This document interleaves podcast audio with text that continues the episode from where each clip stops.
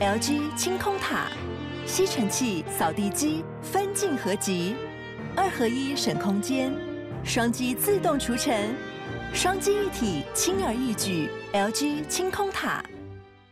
哎，贵子，我问你哦，法克电台现在每一集平均收听人数有多少啊？大概有四万人。四万，四万是什么意思？四万就是四场小巨蛋演唱会。而且我们每一集其实都一小时以上嘛，所以比方说什么四万的超级贴分，而且重点来了，这四万人他不是累积很久才到四万人。上线第一天就一万人，一个礼拜它就会有两万人，到了一个月就满四万人，之后还有长尾效应。所以也就是说，如果厂商你要业配的话，这个产品马上就会在两场演唱会中露出，再摆一阵子就会变成四场万人演唱会露出。那我们听众有什么特技？他们会积极行动，想要让自己的生活或台湾社会变得更好，但这是很广义的。例如，把自己弄得更懂更多知识，或者是弄香一点，或是家里变干净一点，都是广义的变得更好。那么，听到这边，听众如果被我们打到了，突然想要找我们 Podcast 口播该怎么办？去节目资讯栏点击法科电台的传送门连接，里面有节目合作资讯。大家好，我是法律白话文的站长桂智，你现在收听的是法科电台。在今年的公投案中，第十七号公投案就是核四重启。那核四重启这公投案呢，它也是由过去以核养绿的这个团队所发起的。好，在今天这一集节目中，我们邀请到国立清华大学核子工程与科学研究所的李敏教授来到我们节目中。我们邀请李敏教授跟我们讨论核四议题，也来跟我们聊聊看，从专业的角度出发，为什么他认为核能是重要的，应该要被保留在台湾。作为一个能源选项，我们跟李敏教授的访问其实是在十月中就已经完成了。当时本来设想的呈现方式是，等我与反对核能的这一方也完成录音之后呢，两个再合并剪成一集。只是后来节目呈现效果不好，所以我决定还是将双方的访谈过程以原音重现的方式提供给大家，也希望这样子的方式能够帮助到大家更认识核四这项共同议题。那我们话不多说，我们欢迎李敏教授。核能电厂发电的时候不会排放二氧化碳。那有人讲不对不对不对，你核能电厂这么大的工程，你新建的时候你要使用多少的材料？那些会排放二氧化碳？那我问一个问题，请问一下，太阳能发电不需要材料吗？请问一下，风力发电不需要材料吗？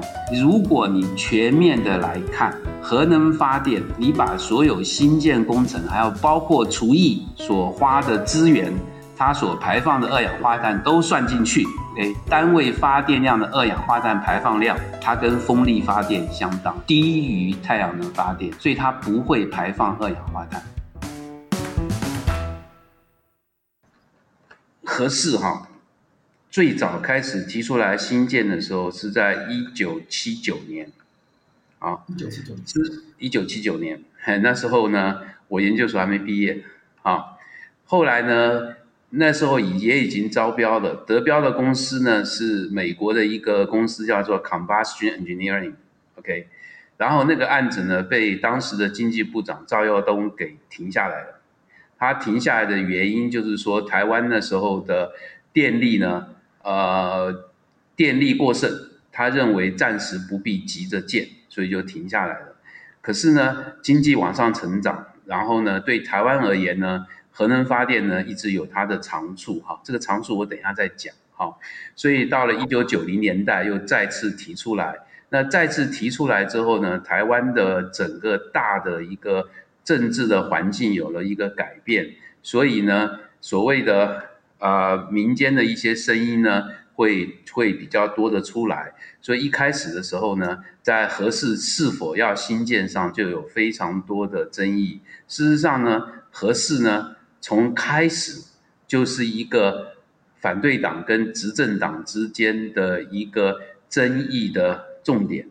在九零年代初期的时候呢，每一年立法院在开会的时候呢，这个那时候的党外跟国民党最重要一件事情就是炒核四，就打打闹闹啊。所以这么一路走来呢，它一直是一个政治的争议的图腾啊。那打打闹闹，然后到最后呢，又开始建，然后呃开始建了之后，陈水扁上来，陈水扁当总统之后呢，又把它停建，好，就有非常多的这个争议。然后既然是非常多的争议，就引起非常多的注意。所以呢，就常常有一些报道。那从媒体的角度上来看，啊，这个狗咬人不是新闻，人咬狗一定一定上报纸，对不对？所以只要有一些不好的事情，都会被夸大的报道，所以造成民众对核四的印象就非常的差啊，对核四的印象就非常的差，就这样吵吵闹闹，然后。还有一个问题呢，造成现在核四拖了这么久呢，主要一个问题就是陈水扁总统的时候呢，他把核四给停建了，啊，他做了一个决定说把核四停建。那主持人你想想看哈，一个两三千亿的工程，他说停建就停建，一夜之间就停建了，然后隔了一百多天又说我要开始再建，那请问一下，这些工程要恢复是那么容易吗？其实还有一件事情，就是当初何时在建的时候，啊，很多的包商，啊，很多你知道，一个工程很大，它会切割成一小部分一小部分，是去给这个下包来做，哈，这个不是说你为什么不全部自己做，哈，你也知道，我盖一个房子，好，建筑师他去找人，可能可能运钢筋的有绑钢筋的有绑钢筋的，灌水泥的有灌水泥的，这一定是分包出去的。所以那时候分包出去的一些案子呢，呃，对于那些承包商而言，他会赔钱，因为当初合适的经费，因为核四他非常重视品质，非常重视安全，所以他的标案的这个这个经费都比较高，所以造成很多包包商呢认为这个案子很好赚，可是等他一旦标到案子之后，发现不对哦。他的要求很多，别人做一次就可以的事情，他可能要做两次到三次，所以他开始知道他赔钱了。OK，那现在你核四停建，那我既然在停建，在赔钱，所以找过头来你要赔我钱，因为你违约。好，算了，赔钱，赔完钱之后你要重新开始，你是不是要重新再找厂商？那重新再找厂商的时候，我们有一个伟大的法律叫做采购法。他说了，你上一次只是一千块，OK 就标出去了，可是那个工程真正是要两千块，那个厂商低价抢标，那你这回再标的时候，你能不能用一千块来标？不可能嘛。可是采购法跟你讲说，你就要用一千块来标。各位了解我意思？所以很多枝枝节节、细节的事情，就造成合适的工程一直在拖延，啊，拖延到现在。那大家有一个问题说，那请问一下。核市场是不是安全的？你怎么知道它是安全的？大家最关心就是这个。核能电厂的营运有一套完整的法规，啊，核核能电厂，当你建厂建完之后，你要开始运转前，每一个系统、每一个组件都要做测试。测试通过之后，都有完整的文件，把它 document 把文件记录下来，然后交给原能会去审查。审查通过之后，你才可以开始把燃料摆进去进行运转。合适的一号机这件事情做过两次，为什么会做了两次？因为第一次做完之后呢，有一个人跳出来说：“你台电做这些测试人经验都不够。” OK，你做的不完整，啊，我不放心。就那时候经济部长到张家柱，他就他就说好，你你既然不放心，我全部重新做一次。那这回全部重新做一次的时候，跟台电讲，你把在其他核电厂有经验的人调过来，还不算，还组织了一个一个一个一个 committee 啊，一个监督委员会，OK。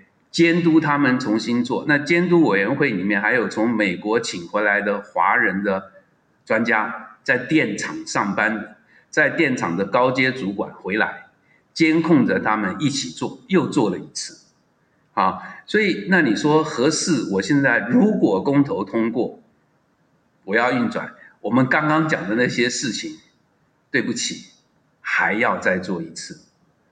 OK，还要再做一次。那你说核四现在状况到底怎么样？如果现在核四里面是杂乱无章的，是一塌糊涂的，OK，那请政府开放大家让大家参观，参观完之后就没有人赞成核四重启了。可是你现在去看核四，干干净净、整整齐齐，那些设备哈，所谓封存哈，不是把门锁了走了，哈，里面一些设备哈，该把水抽干的把水抽干，如果水抽干还不够的，必须要灌这个惰性气体，防止它腐蚀的。也灌惰性气体，OK，那东西定期的去维护它。所以如果说核四真的是不堪再用的，那请政府开放，让大家现场去看，看完之后没有人会赞成核四再起，对不对？如果是那样的话，如果现在真的是整整齐齐、干干净净的，OK，那为什么核四不能再起？您您懂我意思，所以你说台电公司，他敢不敢把合适不好好照顾？不敢，为什么？因为合适现在是他的资产，到目前为止还是他的资产。OK，所以你去看台台电公司的账本，合适是资产，是他的资产，他就要好好照顾。如果因为他的疏失造成这资产，有什么毁损的话，他有法律责任。老师，那你怎么看大家说核四是拼装车的这个议题？你目前你前面有个麦克风，你把这麦克风打开来，你看看里面组件是不是不同公司做的？好，我这样不要讲这个韩国人在阿拉伯联合大公国盖了四部机组，你知道他的契机是谁的吗？那个涡轮机是谁的吗？涡轮机是日本。所有的工程、所有的设施组件都是由不同的厂商来制作，然后把它结合在一起。我不晓得各位知道不知道，台湾会不会造飞机？会不会造飞机、造喷射机？台湾有没有客机说是台湾做的？有没有？没有。可是你知道吗？客机里面有多少的零组件？是台湾生产的。那如果你从这角度上来看，你可不可以说它是拼装车？我觉得这个都是某种程度上是在拿一些很简单的口号来做一些反对的诉求，好，来做一些反对的诉求，好，那台湾，好，还讲我讲大家汽车好不好？台湾有没有很有名的牌子？没有，对不对？可是你知道汽车里面有多少的零组件？台湾是世界第一把交椅。对，不是我，我觉得，我觉得这是一个。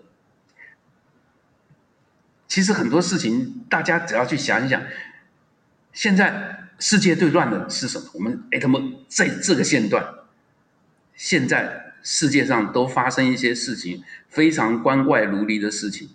你有没有注意到，美国超市没有东西卖了，对不对？你说是不是货运进不去了？对，为什么？这都是生产链的问题。什么叫生产链的问题？就是你不同的部门在不同的组件在不同的地方申请是呃制造生产，然后集中在一起，然后变成一个产品出去。所以那个产品是什么？你要称它为拼装车吗？我觉得不是这样子的一个概念哈，核市场它是不是够安全？只有一件事情可以说了算，我要在启动的时候，我把那个一两百个系统全部做一次测试，每一个测试都合乎我的规定了，然后我再把系统结合在一起，再再结合在一起做它全部的功能测试。好，我我我我讲一个事情啊，大家想象一下，核四一个很重要的一个安全设施就是它的为主体，那么大的一个体积，OK，然后你的泄漏率不能超过多少？那你你你常常在看到一些一些说哦，核四在这个在工程里面发现那个那个灌水泥的时候里面有一个保特瓶，OK，那这种工程怎么能用？我想请问你一下。那保特瓶有没有被找到？是不是发现了，把那东西整个拿掉了？OK，那你说对不起哈，那你有没有发现的，你怎么办？好，所以我们把所有的系统摆在一起之后，我们会做完整的测试。如果你结构上有问题的话，你就通过不了那个泄漏的测试。那你通过不了怎么办？对不起，通过不了，你非得把原因找出来。所以整个工程是一步一步的一个管理做上来的。所以你要问我说，你是学核工的，你可不可以保证核市场的安全？我只能讲一句话：如果核市场要再启动，一切按照法规的规定，把相关的测试做完，都合乎要求，我说它是安全的。OK，那你现阶段东西都没做，那你说你能不能提出保证？我觉得这不是保证的问题，这是一个工程的东西，你必须是一步一步按照所谓的标准去把它做出来的事情。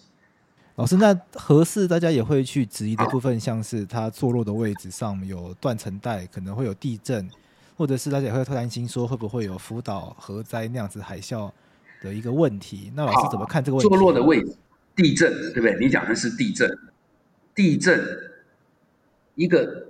一个地震是在断层，一个地震产生之后，它会有多大的影响？OK，这些东西地震断层是要做探勘的，探勘结果就是有一些影像，有一些有一些这个数据，所以不同的专家可能有不同的解释。有不同的解释，大家可以拿出来辩论，因为那是科学。辩论完之后，大家有一个共同的结论。那个共同的结论就是说，这个地方是不是合乎核电厂新建的规范？如果十个专家里面有九个都认为是，有一个认为不是，他说我就是先知，我讲的才对。他一天到晚就在外面讲核四地质不对，请问一下会不会造成影响？你懂我意思吗？所以一个一个断层是不是有断层？它的长度是多少？它的决定的方法是什么？有完整的技术规范。OK，地质专家不是只有一个，你懂我意思？那你现在不能说你只听信某一个的人。你就认为它是不安全的，啊，所以主持人，我现在要拉回来讲一件事情哈，我们要讲一个事情，说是一个风险的概念，风险的概念，什么叫风险？你要得到某种利润，你一定要承受某种风险。讲最简单的投资风险。有那种股票是每天上下跳跳，就上上下下蹦蹦跳跳的，你买起来你赚的会很爽，你赔的也很爽，对不对？那你可以去买那种大型的股票，它就是很固定的给你给你这个配息，然后你就用那个利息，对不对？这是风险。我们使用核电，我们确实要承受一些风险。OK，我们刚刚讲。那十个地质学家里面有九个认为没事，有一个说他有事。哎，万一那个人是对的，你要怎么办？那个人对的机会很小，对不对？好，所以那是一个几率。那如果我们要承受那样的几率，我们现在再问一件事情，请问一下，那你使用核电带给你什么好处？如果使用核电没有好处，我干嘛要用它？对不对？所以下一个问题，你使用核电带给你什么好处？好，那我这边有有三点要讲的。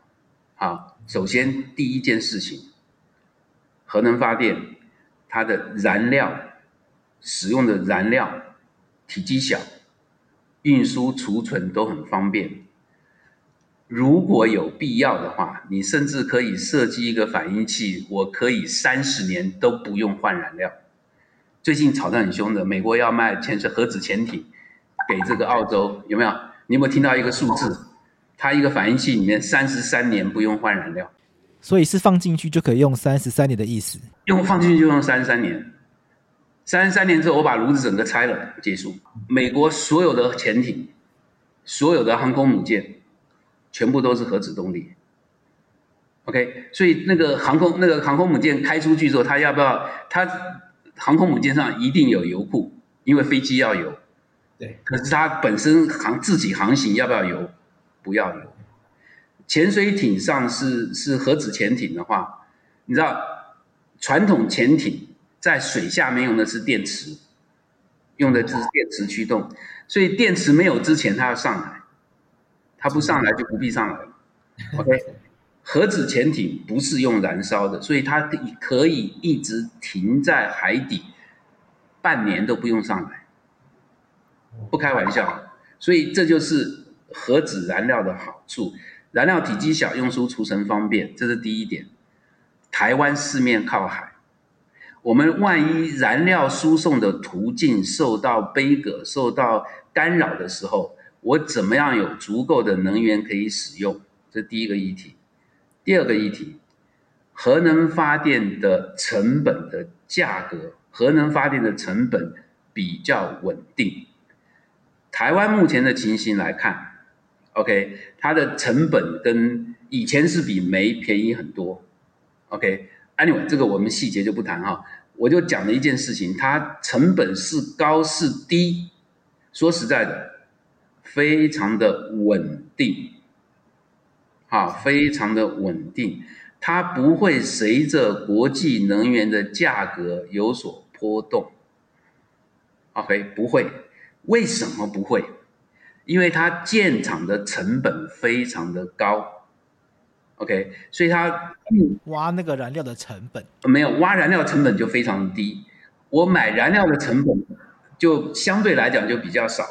所以你电厂一旦盖好之后，你那个燃料成本就比较占的比例就比较低，所以你的成本就不会有很大的波动，所以你的成本就非常的稳定。反过来讲，燃气，你知道我燃气发电，假设我的成本是一块钱，你知道这一块钱里面有多少是去买燃料的吗？这我不清楚。九毛四，这么高，几乎都是买燃料。几乎都是买燃料的。好，我现在如果天然气的价格涨一倍，OK，我燃气发电的成本就是涨百分之九十。啊，这个是明确的数字哦。你去能源局把数字翻出来，就是在那里哦。OK，就是在那里哦。好，我再岔出来一下，看主持人有没有对一些新闻比较比较有有留意到这方面的新闻哈。最近在也在炒一件事情，天然气的价格飙涨，好，你可以社区网络，啊，欧洲、美洲一大堆在讨论这个问题，好，天然气的价格飙涨，而且甚至有说我飙涨十倍的，好，十倍也许有些地方，可是我上网去看了一些数据哈，至少涨一倍，哎，很好玩一件事情哈。你去看台湾的，你去看台电的网站，它每个月会公布它的发电成本。哎，天然气涨成这个样子，台电的天然气发电的成本居然没涨。为什么没涨？前天看到一个新闻呢，有另外一个单位在哭了。OK，他赔了四百亿了，你知道是谁吗？中油。OK，台湾的天然气是中油进口，独家进口，独家卖给台电，所以价格他定，然后政府跟他讲了，你卖给天然台电的天然气的价格不准涨，所以谁亏？中油亏，中油吸收掉了，中油吸收掉了四百亿。好，那我们上个月讨论电价。哎，我们政府居然告诉我们说，国际能源价格平稳，所以没有必要调整。为什么？你看我的电价就这么平稳，被中油吸掉了，强制中油吸收掉了。OK，所以我觉得核能发电另外一个好处就是它的发电成本稳定。核能的燃料是铀矿，对，那是因为铀矿的价格比较稳定，不像其他燃料会容易波动吗？一样，铀矿也会上上下下。但是铀矿你发电成本你，我在刚刚用那个例子，OK，我假设我发电成本是一块，这一块里面用来买铀矿的钱大概不到五分，其他都是花在加工制造上面。所以当你铀矿涨的时候，你其他部分也会涨，但是不会是等比例的涨。OK，这就是它成本稳定的原因。因为燃料价格占整体发电的结构比例很低，比例很低，所以不会影响到价格。对，不太会影响到它。第三个好处，它不会排放二氧化碳，不会排放二氧化碳。发电的时候，那有人讲不对不对不对，你核能电厂这么大的工程，你新建的时候你要使用多少的材料，那些会排放二氧化碳。那我问一个问题，请问一下，太阳能发电不需要材料吗？请问一下，风力发电不需要材料吗？如果你全面的来看，核能发电，你把所有新建工程，还有包括除役所花的资源，它所排放的二氧化碳都算进去，OK，单位发电量的二氧化碳排放量，它跟风力发电相当，低于太阳能发电。所以它不会排放二氧化碳。各位，你知道二氧化碳对台湾的威胁有多大吗？好，我在网络上找的一个数字，好，单位 GDP，好，单位 GDP，就是说你每产生一个 GDP 呢，你的你的这个这个这个二氧化碳的这个排放量，哈，单位 GDP。就是说，以购买力的 GDP 来算二氧化碳的排放量，好，二氧化碳的排放，二氧化碳的排放量，OK，好，我这边可以看一下，我这边有一个有一个有一个数字哈，单位 GDP 购买力二氧化碳的排放量，哈，台湾是每一美元哈的 GDP，我们排放四百八十三公斤。全世界排名第三，OK，前三名，那第一名是南非，第二名是哈萨克，这些国家都是产煤的国家，我们是第三位，四百八十三公斤，啊，那你说日本是多少？日本一百九十六，韩国是多少？韩国是三百二十一，啊，公斤，所以二氧化碳的排放对台湾来讲。是一个非常严重的议题。好，民进党说了，我的发电的配比是什么？百分之五十的天然气，百分之三十的燃煤，百分之二十的再生能源。抱歉哈，百分之五十的天然气，天然气不是不排放二氧化碳哦，它一样会排放二氧化碳哦。那它可能是燃煤发电的百分之六十哦，它可能是燃煤发电的百分之六十。它一样会排放二氧化碳。那请问一下，请问一下，我现在我台湾我不用核能这种无碳的能源，我百分之八十都靠天然气啊、跟燃煤，它会排放二氧化碳。那台湾要怎么样面临，怎么样来面对所谓碳中和的议题？OK。反核的人到美国声援说，我们要达到碳中和的目标。我真想问一件事情：台湾凭什么做得到？那你说核能，那你是不是那其他的国家都不用核能呢？错哈，非常的多的国家还在使用核能。也有很多的国家原来没有在用核能的，现在在考虑使用核能。好，当然核能呢是一个，我同意哈，它是一个有争议的问题。现在全世界在发展这个核能的核能的国家比较积极的哈，哎，我再给主持人一个一个数字哈，我再给主持人一个数字，您您听听哈，全世界哈。全世界这个这个这个燃煤哈，你知道人均哈进口燃煤，就是说它的燃煤是靠进口，向国外进口的。好，我们收集了一些国家的数据，人均燃煤的进口量，OK，台湾世界第一，每人平均每一年，呃呃，抱歉，二零一九年的进口量是两千九百六十六公斤。你知道第二名是谁？第二名是韩国，两千七百一十二公斤。第三名日本，一千四百四十六公斤。突然掉了一倍下来，就这就掉一倍下来。好，这就是统计数字就是这样子嘛。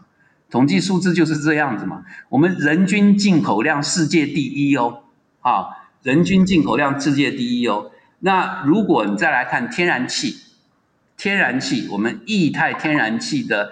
人均进口量最高的是是是韩国一千立方米，台湾第二名大概八百四十六立方米，日本第三名大概八十二八百二十八立方米，好，我们也是前三名，啊，人均哈，你要刚刚讲总量的话，因为我们人口比较少，其实我们讲总量哈，我们也不低哈，我液态天然气的进口量总量。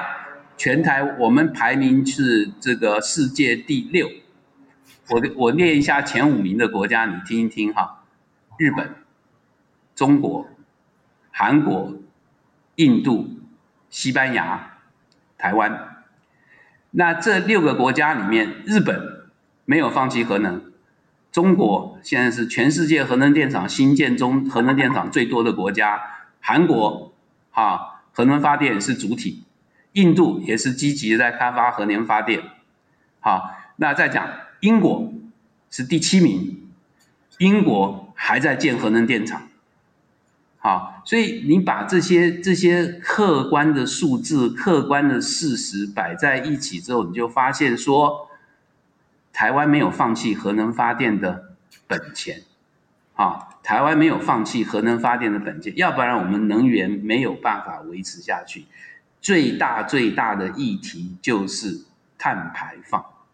好，有人讲啊，说台湾很小，哎，你能不能容得下这么多核能电厂？哈，那我再给你一个数字，我不晓得大家有没有听过这个数字？哈，我们单位土地面积的发电量，哈。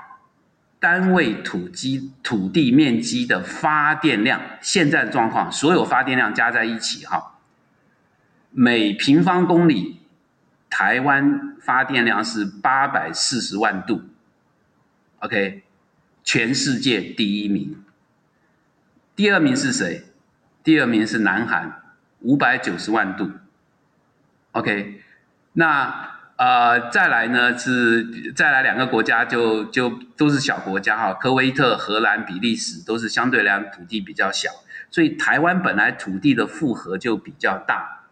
好，好，再给你一个数字，台湾说啊，我们百分之二十的电力要靠再生能源，台湾土地负荷得了吗？台湾土地够大吗？啊，我再给你一个数字哈。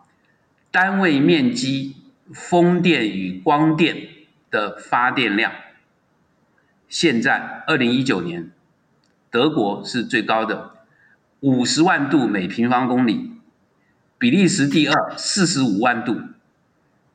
OK，好，台湾呢是十六十六呃十六万五千度。OK，相对来讲是我看全世界排名也在前面。你知道，二零二五年台湾的目标是百分之二十的时候，我每平方公里的再生能源发电量是多少吗？一百三十五万度，是德国现在的三倍到四倍。我们土地真的能够发出那么多再生能源吗？好，所以我觉得有些事情哈，不是你自己凭空想象说我要这样子做。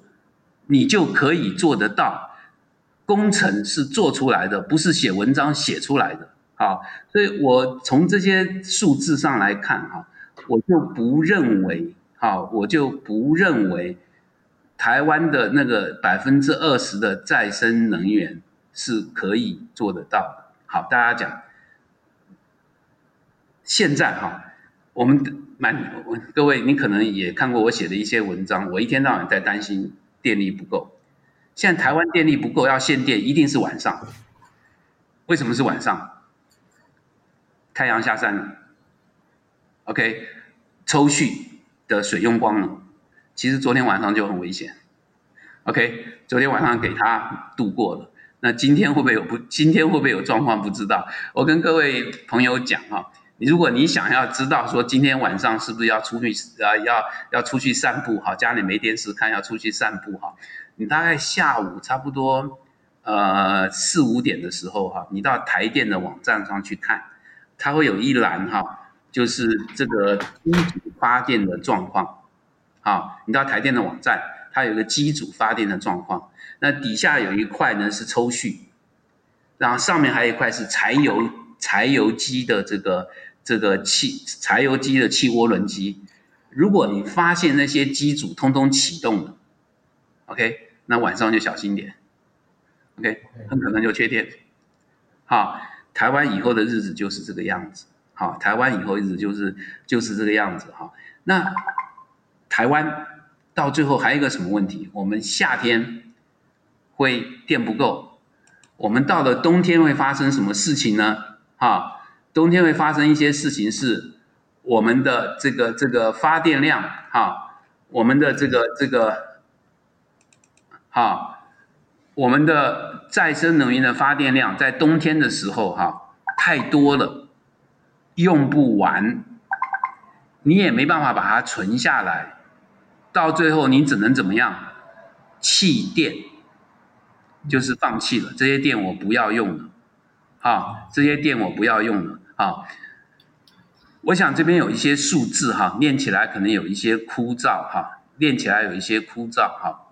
那我做过一些，我做过一些一些一些一些分析哈，我做过一些分析哈。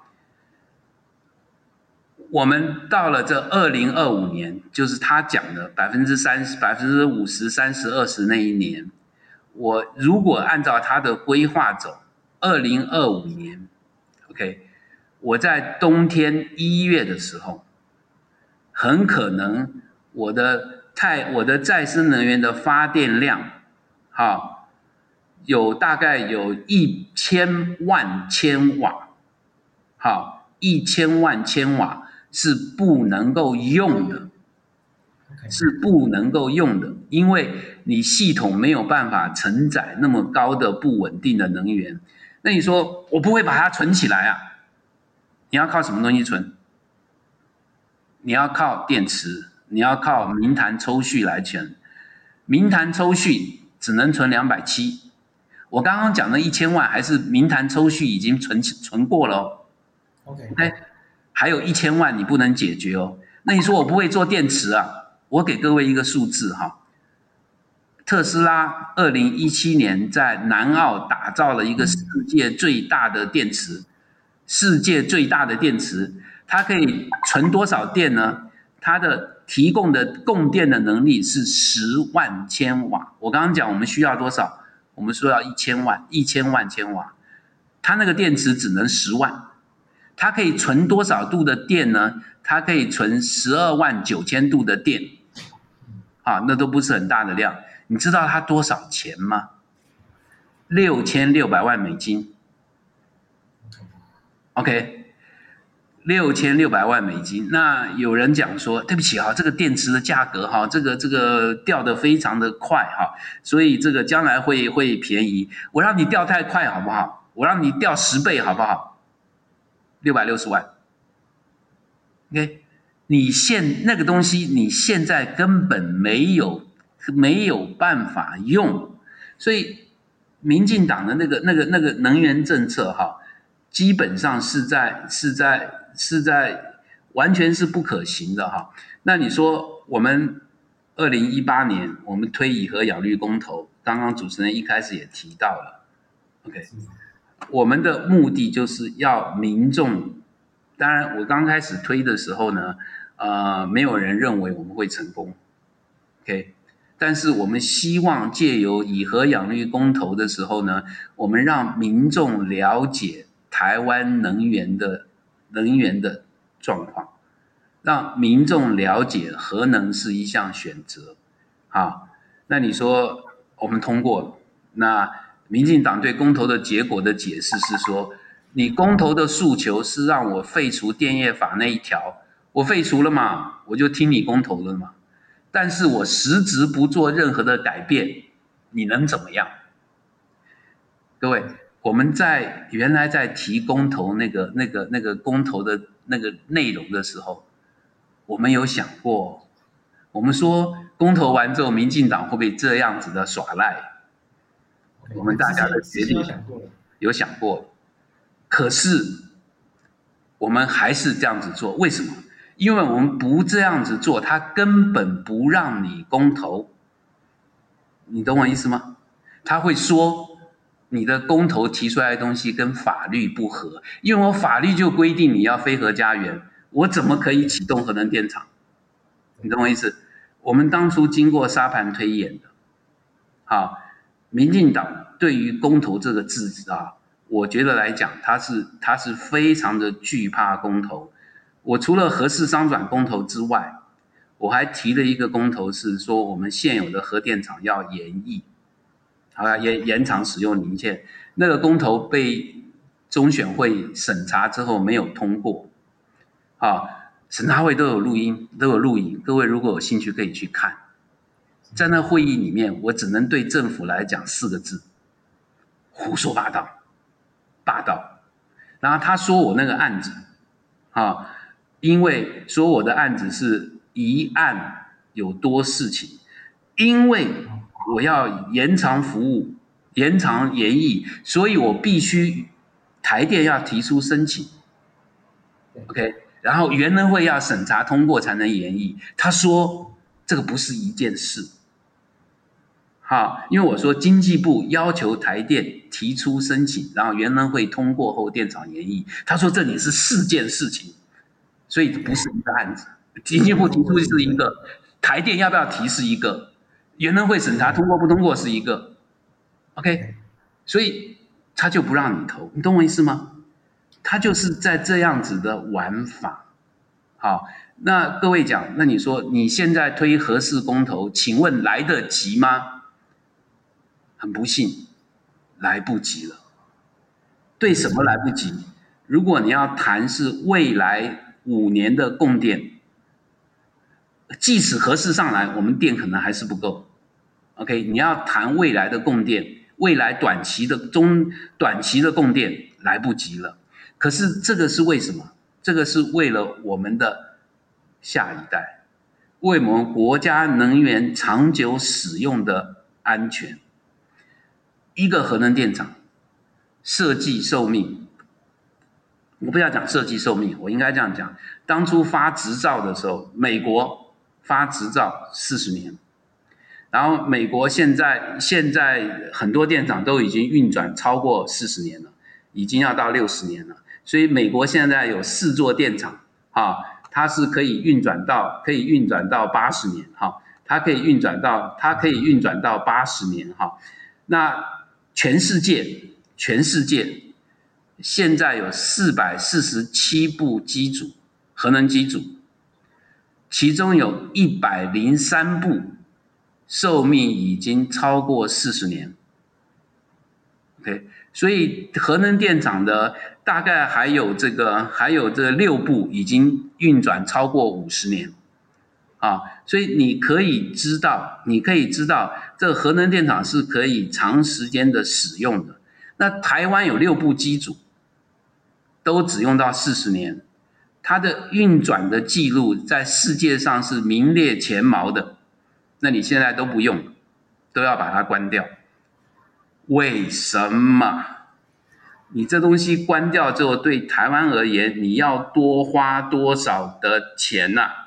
台湾真的那么有钱吗？OK，所以我觉得这东西都是在这些政治人物的一念之间。那政治人物的一念之间，为什么一念之间？好，政治人物跟狗一样，这狗听谁的？听民众的声音，声音而已。那民众的声音从哪来？从某些声音大的人里面喊出来。大家都讲反核是，全民共识。二零一八年公投完之后，谁敢讲这句话？可是你没有做公投，你敢不敢讲说这不是全民共识？主持人，你知道我意思？所以二零一八年，因为公投是最直接的东西，最直接的东西嘛，对，投完之后东西就会摆在那儿嘛，所以是不是公司大家看嘛？所以我觉得哈，我觉得台湾现在的环境，现在反核的这种气氛，那些反核团体。那些反核团体，现在是不是都被政府收编了？那些所谓的环保团体，你去看，OK，三阶，吵吵闹闹，现在是不是有些一大堆人跟他不不跟他玩了，对不对？前一阵子是什么亲子共共教什么联盟，对不对？也退出了，对不对？所以这些都是所谓的侧翼，各位懂我意思吗？他要找到一个议题，基本上来反对政府而已。所以我我今天好，当然抱歉啊，我觉得我有讲，就是说我我算是蛮蛮敢讲话的。好，有有人跟我讲，国民党换了朱立伦，我们要不要去找他？我们一起来公公投。我跟你讲，我懒得理他，我懒得理他。台湾今天你核电搞到这个样子，朱立伦、周习伟、侯友谊都要负责任。我那四部机组为什么要关掉？都是你们在做台北县长的时候带头闹事。你真的把国家的前途、把国家的未来摆在你的心里吗？没有。OK，好，再讲蔡英文。蔡英文在做行政院副院长的时候，他讲过多少的话要把核四盖好？现在呢？你可以都可以找到录影带的，都可以找到录影带的。那现在呢？抱歉，我也我也不应该这么愤世嫉俗哈，走遍天下哈，全世界的政治人物哈都一样哈。我再扯另外一件事情哈，欧洲，对，你应该知道，欧洲那个欧欧盟呢？叫出来一个很伟大的口号，叫做 “The Green Deal”，好，绿色的那个 deal 到什么施政吧，好，Green Deal，好，所以他说我二零五零年呢要达到全世界上它是第一个州达到碳中和的州，然后他又说了，那我二零三零年呢，我必须减量，跟一九九零年来比，我要减量多少？我要达到这个目标，好。达到这个目标，你要投资啊，啊，算一算投资，那这投资的钱从哪来？不能我自己出啊，对不对？全世界一起出，什么叫意思？你排碳量过高，我就抽税，对不对？那我就有钱了。好，再下一个问题，吵什么？这钱拿来之后谁用？给谁用？你要投资在什么样的计划上？好，这时候有人讲。核能发电不排放二氧化碳，所以如果我要盖核能电厂，请你给我补助，对不对？也，他也请了一些科学单位做了研究，做完研究结果说，对哦，它不排放二氧化碳哦，它是可以接受的。但是欧盟讨论还没有接受。你知道谁反对？德国。OK，好，你知道谁赞成？法国，好，那法国赞成，你德国反对，对不对？搞不下去，所以搞到后来呢，法国就怎么样呢？你反对我核能，我就反对你天然气，所以你盖天然气电厂，我也不补助。OK，那天然气大家都知道，它也排放二氧化碳。那甲烷如果没有燃烧就排出去，它对气体的气候的影响更大。OK，法国就来反对。那德国就赞成，你知道德国为什么赞成吗？很简单，有没有听过北溪二号？好，北溪二号是一个天然气输送管，对，天然气管线从苏俄出发，哪里上岸？德国上岸。OK，谁盖的？德国有资金。OK，那还不是一条哦，它叫北溪二号，所以就有北溪一号两条。所以欧洲如果发展资助发展再生这这个燃燃气发电，当做达二氧化碳排放达标的这个这个目的的时候，那德国就发了，对不对？如果把核能摆进来，那法国就发了，对不对？所以这两个国家怎么样？互不相让，会不会有结论？不知道，可能到最后是各打五十大板。OK，所以我在讲什么？这就是国际政治。好，当然我讲的比较多一点。梅特尔这位女士，你看她的事迹，啊，我讲我我佩服她，好，我佩服她，她真的是一个是一个是一个好人，好，是一个好的政治人物。可是他做所有的事情，谁摆在第一位？德国，对。他永远把自己的国家摆在第一位。OK，他收了很多的叙利亚的难民，对不对？他隐含的目的也有为了他的国家的生产力，对不对？好，所以每一个国家如果不为自己的未来去着想，国家的未来去着想，他就是一个失职的政治人物。OK，台湾，你这些政治人物。你要不要看看台湾的未来在哪里？你说台湾最大的问题是什么？哎，海峡对面哈对我们不友善，好，海峡对面对你对对对你不友善的原因是因为你做了一些事情让他不放心，对不对？他才对你不友善。好，我们把这个海峡对岸的因素暂时摆一边。那请问一下，我们的能源该怎么办呢？你百分之五十、三十、二十有太多的问题，你都给没有给我们一个明确的答案。给我们二氧化碳的排放到底要怎么办？我们不能够说啊，我们去买碳权啊，我们花钱跟国外买碳权，我们就可以解决问题。你真的以为你的护国神山可以保护你一辈子？就是你就靠它就可以养活台湾两千三百万人了？好，所以我在推十二，刚我我在讲哈，以和养绿公投当初哈，是我跟几个朋友首先喊出来的，好，我们做成功了，但是我认为我们成功的原因不是在我这老头子，OK，好，是很多民众的支持，很多人民众的沉默大多数的支持。那有人直接讲，你失败了，因为你没有造成任何的改变，你所以是没有成功的。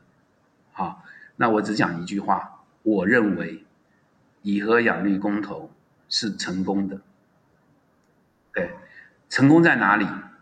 我们让民众对于核能有了新的、有了比较深一步的认知，这是第一点，至少部分的民众。还有第二点是什么？我们知道民众在想什么，懂我意思吧？我们知道民众在想什么。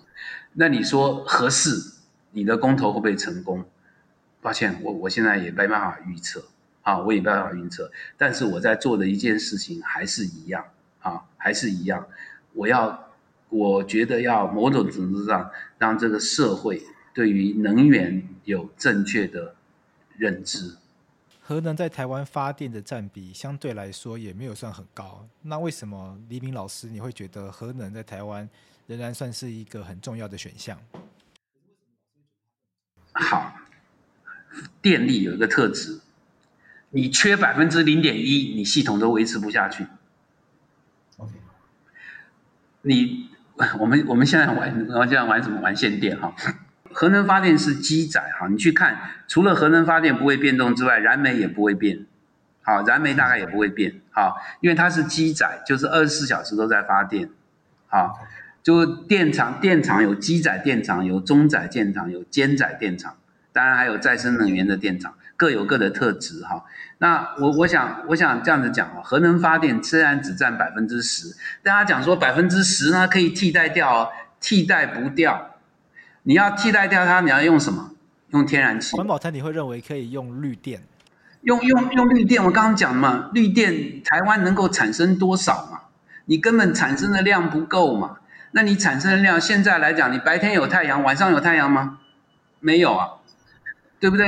我们刚刚讲，我们进煤哈，我刚刚有一个数字哈，我我再讲一个数字，我们现在煤的进口量哈，呃，我看一下我这边数字可以抓出来哈，我的煤的进口量哈，我一年哈，我一年我煤的进口量哈，我们是六千七百六千八百万吨，六千八百万吨。一条船载十万吨，好不好？我台湾一年要进来六百八十条船，才能把煤带进来。OK，所以这东西哈，你不是说我这百分之十，你用别的替代，你就没有别的方法替代。那你替代完之后，你二氧化碳呢？那你大家又讲啊，再生能源用不完了，拜托一下，夏天的时候有风吗？OK，再说晚上有太阳能吗？好，所以这不是你自己想象很想象的事情。你就说这些都可以用，我们为什么不用？没有办法。老师刚刚有提到一些像是机载等等这些专有名词，那可以请老师再帮我们介绍一下吗？好，什么叫中载？什么叫机载？什么叫兼载？啊，我们因为人从二十四小时之内你做的活动不一样，所以你消耗的电力就不一样。OK，你可以想象晚上比较少，白天比较多。越靠近中午的时候，越靠近中午的时候，你的你的这个这个这个这个消耗量可能越大。十二点出去吃饭了，所以你的消耗量会下来，所以就是会变。所以它只要你需求要要出来了，你就得供电。如果你需求出来了，你供电供不上去的话，你电就不够。电不够的时候，你要怎么处理？啊，你就说，那我我现在可以，我已经看到了哦，几分钟之后我电会不够，所以我就把一些电力呢，就把它拉闸。好，现在报纸上看到的，中共在做的拉闸。好，意思讲说，我就把你那个那个那个那个那个 relay 啊给跳掉，所以你那一区就停电。OK，啊，你那一区就停电，就分区分区限电的概念。分区限电，如果你知道电不够。你又不愿意做分区限电，因为我做分区限电会被人家骂，对不对？那也许呢，啊，到时候我就有机会哈，我就混过去了，OK？那会造成什么构成？你如果混不过去的话，全岛大停电，OK？这么严重，你要处置恰当的话，你瞬间哈，我们这样讲，你瞬间有一个机组坏掉，好，我这样讲一个。还记得八一五那件事情吧？大谈，啊，大谈突然一下，整个电厂全部 crash，OK，那瞬间那电厂全部没有，那电厂瞬间全部没有之后，下一个问题就是就是就是说，那我的你知道台电有个调度中心在台电大楼的二十六楼，OK，他那边看到这种情形，他会做一些处置。如果那个那个那个处置的人员动作不够快的话，就是全岛停电，他动作够快的话，能救多少救多少，懂意思？要不然他就是事先知道就分区停电，所以以后台湾会有什么事情？就是你还记得今年五月吧？有收到通知吧？尾号是什么时候停电？对对对对，他就是我预测，我这看了哈，我电不够，根据昨天的经验，我的负载是多少？然后根据现在我的供电能力看起来，我就是不够，所以我预期半个小时之后我电不够，就跟你讲说半个小时之后我要停电，我先停谁的，对不对？这就叫分区限电。对，OK，这就叫分区限电。啊，其实电业上有很多这个有很多的名词啊，有一种名词叫做 black out，全黑，啊，全部都没电。还有一个叫 brown out，咖啡黑。就是区域性的停电，有些有些地方停，有些地方不停，还有一个地方就是分区限电，好，就是 control 的叫做叫叫叫叫叫做这个这个没有没有供电，好，所以不要看那百分之十哈，你说我百分之十怎么样不能替代？你就是替代不了，你就是替代不了。我们将来缺百分之零点一，你都得限电，你都得分区限电。好，所以真的好，全世界现在很重视的就是所谓的二氧化碳排放的议题，很多国家都在看核能发电。啊，当然现在的核能发电的之所以不会受到太欢迎的一个原因，就是因为它的机组大、投资大、风险高，所以很多人不愿意投资。所以现在新型的电厂叫什么？小型的电厂，然后它的设备呢，都是都是在工厂做好，运到 site 装起来就好，所以就往那个方向在发展。世界上非常多的国家，啊。美国人在发展一个反应器，在发展一个这样类型的反应器，已经有人跟他定了，定的国家叫罗马尼亚。OK，好，我们刚刚讲欧洲有没有？啊，吵来吵去有没有？很清楚。OK，赞成用核能发电的国家，都是都是那些使用燃煤，啊啊，使用燃气比较多的国家，像捷克，像波兰。OK，那反对使用核能的国家，啊，某些程度上都不是那种工业化的国家，都是比较走这个服务业那种、那种、那种国家，好，所以这个其实那大家还是一样的，我觉得这是一个一个各国之间利益的一些问题了。老师，那还有一个谈到核能的时候，我们会谈到核废料的问题。像核废料这个问题，它可能是数万年、数十万年都没办法解决的问题。那这部分老师要怎么看核废料的议题？所有废弃物、有毒废弃物、对人体有影响的废弃物，你一个最一个解决方法哈，就是就是就是把它缩小体积，减少重量，到最后呢？到最后呢，跟生物圈隔离，埋埋掉，OK，都一样，所以核废料也一样。那你说核废料的问题是说，它可能的这个这个这个，因为它的半衰期比较长，所以长达数万年，所以你埋掉，你怎么确定之后数万年之后还是安全的呢？OK，那地质的存在都是上亿年。所以你透过一些地质的探勘，把它埋到地质稳定的地方，OK，那你就不会有问题。但是还是一样，非常多的民众不放心，他就出来反对。可是如果你说任何的发电方法把废料照顾得最完整的，就是核能发电。我问一件事情，请问燃煤发电，你的废料你有好好照顾吗？没有。为什么二氧化碳就是它的废料，对不对？那我请问，和这个发电里面哈，这个这个这个太阳能板，你的废料有好好照顾吗？你说太阳能板哪有废料？请问你生产这些晶片时有没有废料？你有好好照顾吗？好，所以废料基本上是任何发电方法都有的。但是针对核废料，大家也是一样，某种程度上是过度的关心。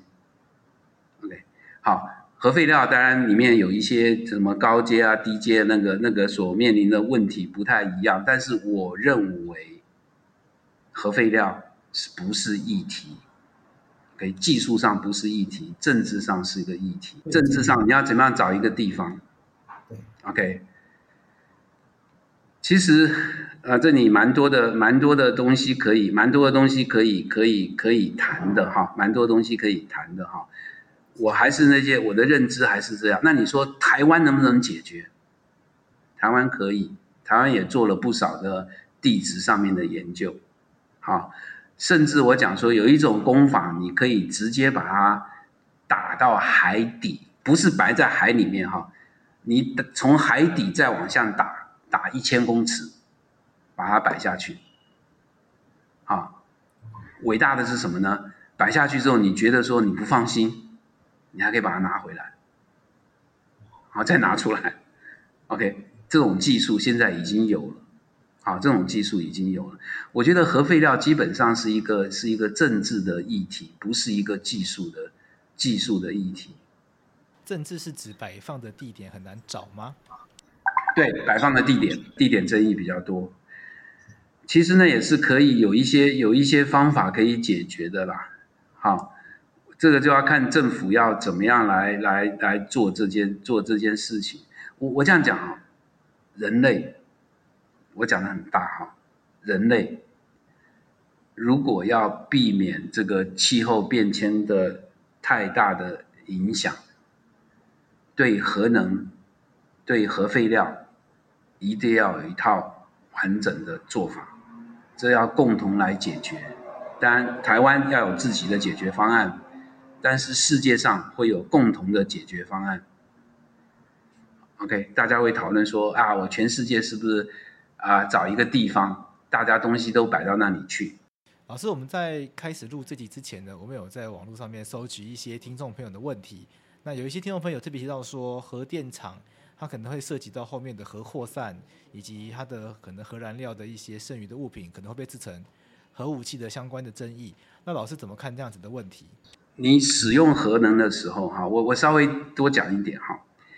你要你要制造核武器，你必须要有纯度非常高的这个铀二三五这个核种。铀二三五这个核种，天然的铀里面的含量只有百分之零点七。OK，好，所以你要到百分之九十以上，你才可以用一个原子弹让它爆炸。OK，所以本身来讲，你用你铀不会造成核武扩散，是怎么样能够把铀里面的铀二三五让它浓缩，提高铀三五含量的那个技术，会造成核武器的扩散，这第一点。好，第二点。那如果我设一个反应器，那个反应器呢，我把铀拿去里面使用，里面会产生鈽二三九，鈽二三九也可以做核弹，所以大家认为说我反应器本身有反应器，你就会生产布，布提炼出来，你就可以做原子弹，所以造成核武器扩散。好，那反应器有很多种，有些反应器就特别适合来做生产布。有些核反应器就根本不适合，那我们使用的核反应器就根本不适合。OK，那有些核反应器适合，好，譬如讲用石墨当做减速剂的这个反应器，它就适合。北韩一天到晚在炒原子弹，OK，北韩的反应器一定是石墨的，一是一定是有石墨，所以核武哈核反应使用核能。核能发电跟跟核武之间不能够直接的挂钩挂钩哈，所有使用核能的国家，它都要注意三个事情，三件事，三个 S，啊，三个 S，第一个 S 叫什么？Safety，核能电厂运转必须是安全的。第二个叫什么？Security。它要确定它核能电厂里面带放射性的物质不会被恐怖分子拿走，叫 security。第三个 S 叫 safeguard，核子保防。核子保防是什么？你必须遵守这些原则，向世界证明你没有在做核子弹。你懂我意思？你要任何使用核能的国家，对于这三个 S。都要有所交代，好，都要有所交代，好，所以我不认为它跟这个核武会有直接的一个一个一个关系。我们今天非常感谢李明老师来为我们做这样子的一个讨论。那我们今天的节目就到这边，谢谢老师。好，谢谢，好，谢谢你的采访。